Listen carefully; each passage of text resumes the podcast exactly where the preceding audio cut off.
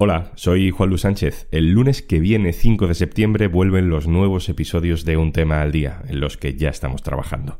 Esta semana te traemos las últimas recomendaciones de verano. Hoy recuperamos un capítulo que publicamos en mayo. Hablamos del problema de Estados Unidos con las armas.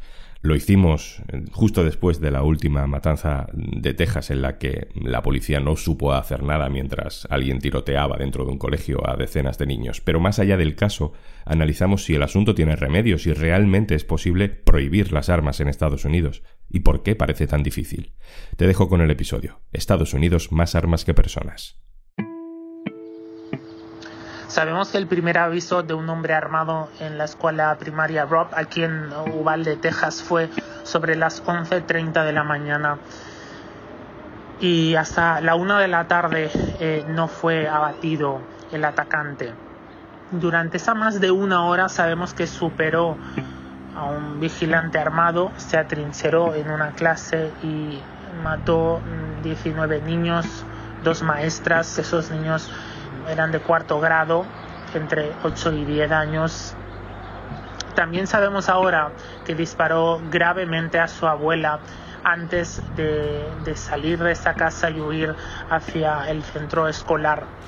El atacante fue identificado como Salvador Ramos, de 18 años, fue abatido por la policía, por agentes especializados en este tipo de operaciones, eso dijeron las autoridades, y también que una semana antes del ataque compró dos rifles estilo AR y casi 400 rondas de, municiones. Damia Bonmatí, hola. Hola Juanlu, ¿qué tal? Damia es periodista de Telemundo, afincado en Texas, donde se ha producido el último tiroteo masivo del que todo el mundo habla, con el que todo el mundo se indigna, pero tras el que nadie hará nada. Damia, tú estás en Ubalde haciendo la cobertura de esta tragedia para Telemundo. ¿Qué te encontraste al llegar? Llegué a Uvalde, Texas, cuando estaba atardeciendo ese martes. Muchos vecinos se concentraron alrededor del centro cívico del municipio. Ahí es donde sobre todo las familias, los padres que no sabían de sus hijos, estamos hablando de que la escuela tenía cerca de, de 600 estudiantes, pues los que no sabían eh, fueron dirigidos a ese punto casi de manera espontánea para buscar información sobre sus hijos. Vimos como algunas personas llevaron algunas rosas, pero sobre todo veíamos ir y venir a familiares. Había un silencio muy marcado alrededor de este centro cívico.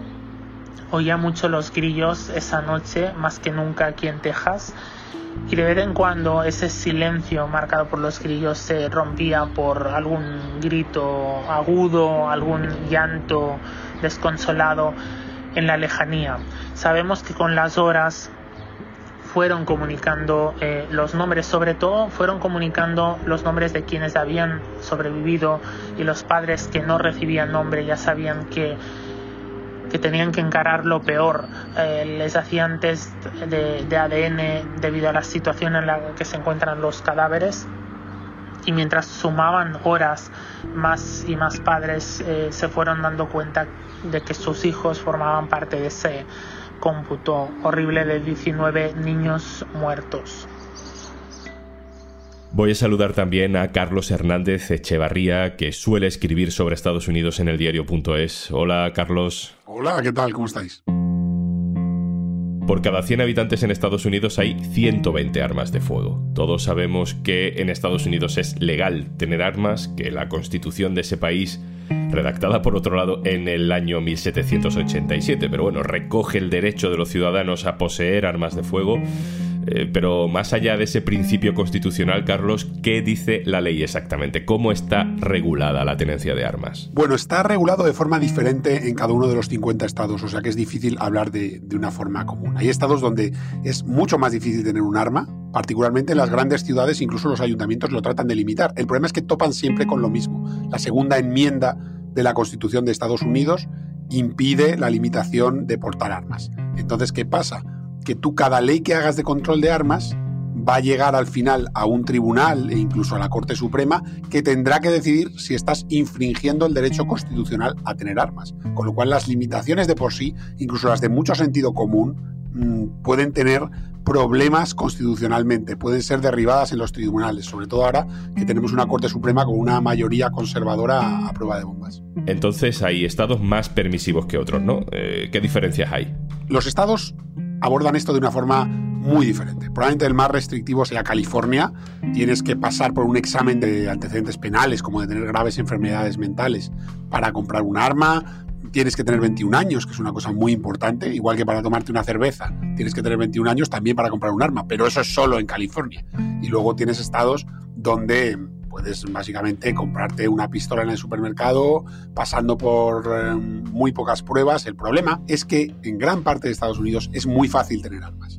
Entonces una vez que esas armas están en la calle, encuentran el camino hacia todos sitios. Eso pasa mucho en las grandes ciudades, en Chicago, Nueva York, ciudades con unas restricciones muy altas al uso de armas, pero que a lo mejor a una hora y media de coche puedes encontrar un sitio donde te la venden incluso legalmente y si no la encuentras legalmente, robarlas en Estados Unidos es muy fácil porque hay muchas casas con armas. Carlos, más allá de lo que digan las leyes, eh, ¿hay división en Estados Unidos? Eh, ¿Hay diferentes sensibilidades ante la posesión de armas? Sí, además, una cosa que se dice poco y hay que decir más es que en Estados Unidos una abolición total de las armas, pues probablemente tiene poco apoyo social o no tiene un apoyo social mayoritario.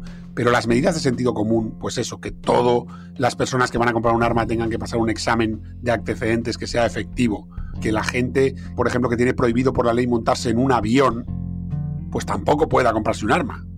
¿no? Por esa resaca de las medidas del, contra el terrorismo del 11 de septiembre.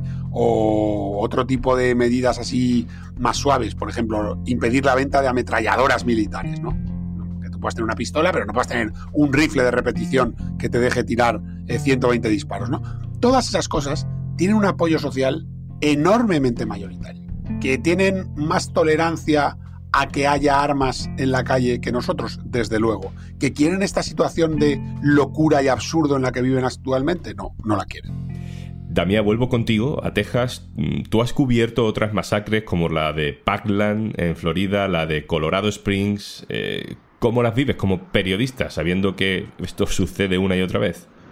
Cuando me llaman y tengo que dirigirme hacia el lugar, cada vez siento que estoy yendo a un lugar más eh, tenebroso, lleno de dolor, pero también lo que siento más es que me dirijo a ese lugar de una manera más escéptica, más resignada, porque eh, sobre todo en ese tiroteo, el de Parkland en 2018, se generó un movimiento muy fuerte ciudadano eh, capitalizado por esos estudiantes de un instituto y que se llamaba Never Again.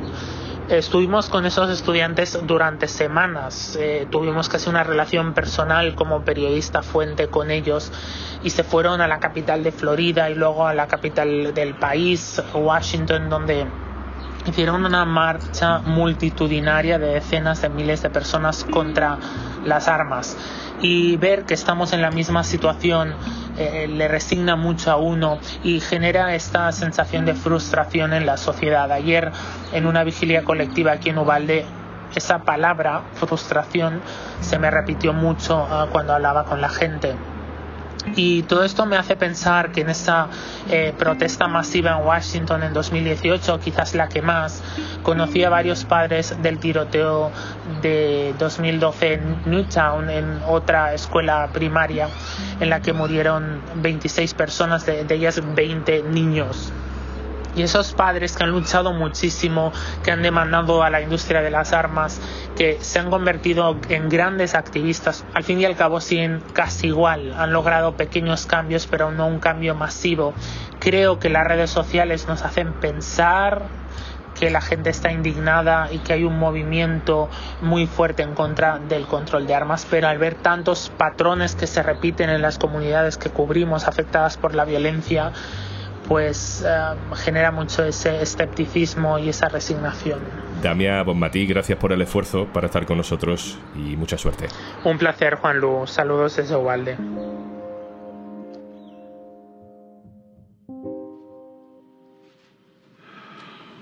The idea that an 18 year old kid can walk into a gun store and buy two assault weapons is just wrong. What in God's name do you need a solvent for except to kill someone?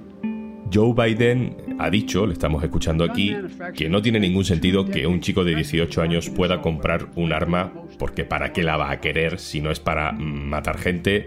Si lo tienen claro, si Estados Unidos o al menos una parte de la política estadounidense lo tiene tan claro, ¿dónde está el freno? ¿Es el lobby? ¿Es que no se puede reformar la Constitución? Eh, ¿Es que la gente realmente quiere llevar armas? Se suman varias de esas cosas. Es decir, Estados Unidos es un país que sí que tiene una idea del individualismo, el defenderte por ti mismo. Yo estoy aquí en mi rancho de Montana, a dos horas de la policía más cercana, me defiendo yo solo, pero la realidad del país no es el rancho de Montana. Eso es un relato que se usa para justificar lo que se está haciendo y para que el lobby de las armas, que está con un proceso abierto que puede acabar con ella, siga vendiéndote esa idea del estadounidense en la frontera, defendiéndose. Eso no es la realidad del país, eso es un relato que les viene bien. Entonces, ¿quieren los estadounidenses reformas? Sí, en esas reformas de sentido común quieren hacer algo. ¿Con qué se encuentran? Con un lobby muy poderoso, muy bien organizado, muy profesional, con un poder de bloquear casi todo lo que se haga en este asunto. Entonces, aquí ¿Quieren los estadounidenses tener esas limitaciones a las armas? Probablemente no quieren una sociedad a la europea donde no puedas tener armas, pero desde luego no quieren esta sociedad que tienen ahora. Después de esta masacre hemos escuchado a representantes republicanos que, bueno, dicen que estas cosas pasan, que no se puede evitar, pero realmente Estados Unidos es el único país importante donde esto pasa. Eh, Carlos, si hacemos un ejercicio de política ficción, si nos aislamos de todas las trabas que tiene la realidad, eh, ¿qué pasos tendría que dar Estados Unidos para que se prohibieran las armas? En todos los países del mundo hay un joven de 18 años con problemas, harto del mundo, que quiere liarla. Pero solo en un país industrializado y rico del mundo se puede hacer con un arma de guerra y irse a una escuela, ¿no? Eso para empezar. ¿Qué habría que hacer para que eso no pudiera pasar? La forma más taxativa de evitar catástrofes como estas, ¿cuál sería? Derogar la segunda enmienda de la Constitución, porque eso permitiría que se legislara y se controlaran las armas, porque ahora mismo es algo que a grandes rasgos no se puede hacer porque lo impide la Constitución. ¿Qué pasa? Cambiar la Constitución en Estados Unidos, ese texto que es muy antiguo, que está hecho para un país que ya no existe. Es una constitución hecha por si los ingleses vuelven a invadir Estados Unidos. ¿Y qué dice la segunda enmienda? Pues que no hay que infringir el derecho a aportar armas. Cambiar esa enmienda, ¿cómo es? Dificilísimo. Tendría que proponerlo una mayoría de dos tercios de las dos cámaras del Congreso de Estados Unidos, cosa que hoy por hoy no existe, ni de lejos. Luego redactar esa enmienda que a su vez la ratificaran tres cuartas partes de los parlamentos estatales. Es imposible enmendar la Constitución. Carlos Hernández Echevarría, muchas gracias por estar con nosotros una vez más. Gracias.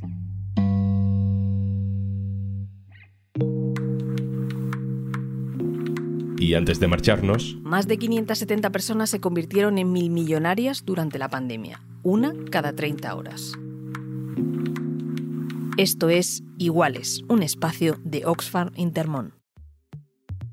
La pandemia ha abierto aún más el abismo que había entre los más ricos y los más pobres. Un informe de Oxfam Intermón alerta de que hay 573 nuevos mil millonarios tras el COVID-19, mientras se espera que 263 millones de personas acaben este año en la pobreza extrema.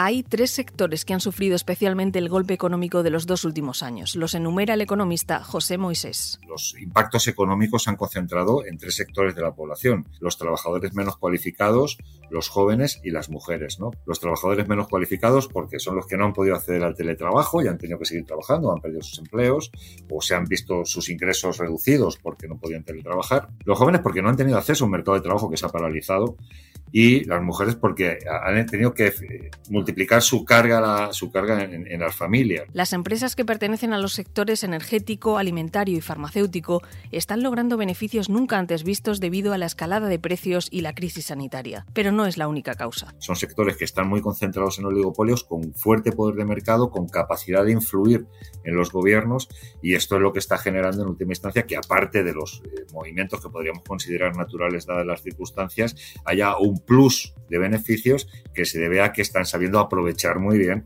cuáles son las condiciones en las cuales se está desarrollando la economía ahora. Las reformas fiscales equilibrarían la balanza, nuevos impuestos a quienes más tienen para financiar medidas de apoyo para los más desfavorecidos. Reformas fiscales que impulsarían una recuperación equilibrada y justa para todos.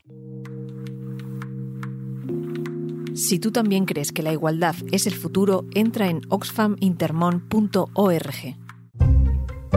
Esto es un tema al día, el podcast del diario.es. Puedes suscribirte también a nuestra newsletter, encontrarás el enlace en la descripción de este episodio. Este podcast lo producen Carmen Ibáñez, Marcos García Santonja e Izaskun Pérez. El montaje es de Pedro Godoy. Yo soy Juan Luis Sánchez. Mañana, otro tema.